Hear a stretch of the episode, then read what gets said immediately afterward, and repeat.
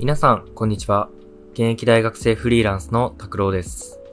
この番組は、残り20日で大学生フリーランスを辞める拓郎が、学生のキャリアやフリーランスという選択肢について、卒業前にゆるくお話ししていくといった内容になっています。今回はですね、大学生とフリーランスの相性は抜群という、えーテーマでお話ししたいと思います。これまでの放送回でも、あの、ちょこちょこ話はしていたと思うんですけれども、えー大学生とフリーランスの相性めちゃくちゃいいですよっていうところをね、今日はちょっとより深掘りしていきたいなっていうふうに思います。大学生とフリーランス。まあ、まず大学生ってどういったところが大変かっていうところをお話しすると、まず授業が毎週コンスタントにあるってことですよね。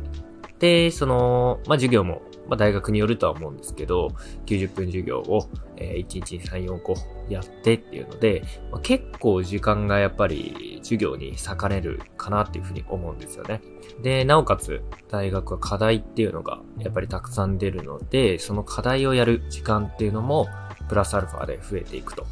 で、まあ課題もですね、週ごとによって結構ボリュームが違ったりとか、すげえ軽い週もあれば、あの、めちゃくちゃ大量に出て、なんか夜も寝れないみたいな課題が出る時も、結構うちの大学の学部はあったので、まあなんかそういった意味で言うと、まあかなり時間が割かれるっていうところはやっぱ一つ大学の特徴なのかなっていうふうに思いますね。で、もう一つが、あの、やっぱり移動するっていうことですよね。まあその自分が大学2年の時にコロナがすごく流行したので、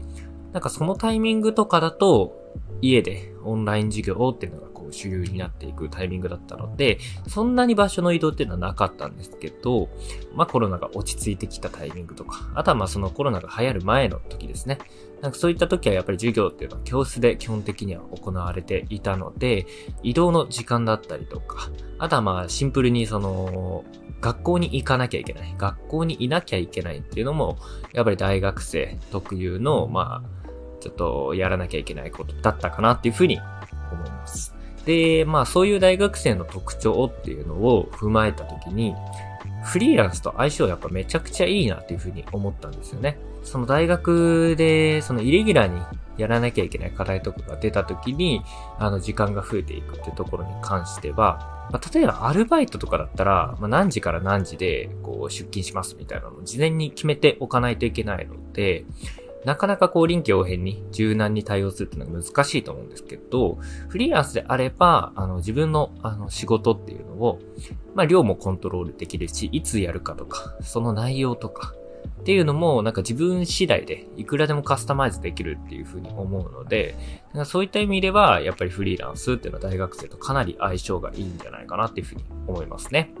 で、なおかつその場所にとらわれないっていうところも話すと、まあ、自分は今動画編集者っていうので、えっ、と、フリーランスをやっているんですけれども、やっぱり動画編集者であるパソコン1台だったらどこでも仕事ができるんですよね。その、例えば大学の授業の合間とか、あとはまあ、大学授業が終わって、一コマ分時間が空いてる時とか、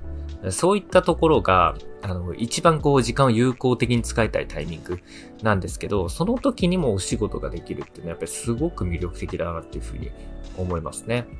まあなので、大学生とフリーランスっていうのはもう働き方のスタイルと、あとはま大学生のま授業を受けるスタイル、掛け合わせた時に、やっぱ相当相性いいなっていうふうには正直感じました。で、なおかつ、まあ前の放送でもお話ししたんですけど、やっぱ大学生で学んだ方がいいことだったりとか、大学生のうちに経験しておいた方がいいことっていうのが、フリーランスには結構詰まっているなっていうふうに思いますので、まあもしなんかこう、やりたいことがわからないとか、なんかこう、なんかやりたいけど、何を選べばいいかわからないみたいに考えている人は、一回フリーランスを経験しておくと、すごくこう社会に出た時とか、身につけておくべきスキルとか、考え方っていうところが身につくんじゃないかなっていうふうに思うので、もう職種は何でもいいと思います。ライターのお仕事でも、プログラミングとかサイト制作のお仕事でも、動画でも何でもいいと思うので、なんか一度フリーランスを経験するっていうことがすごく自分のキャリアにとってプラスになるんじゃないかなっていうふうに思いました。はい。ということで、本日の放送はこれで終わりになります。次回もぜひ聞いてみてください。それでは。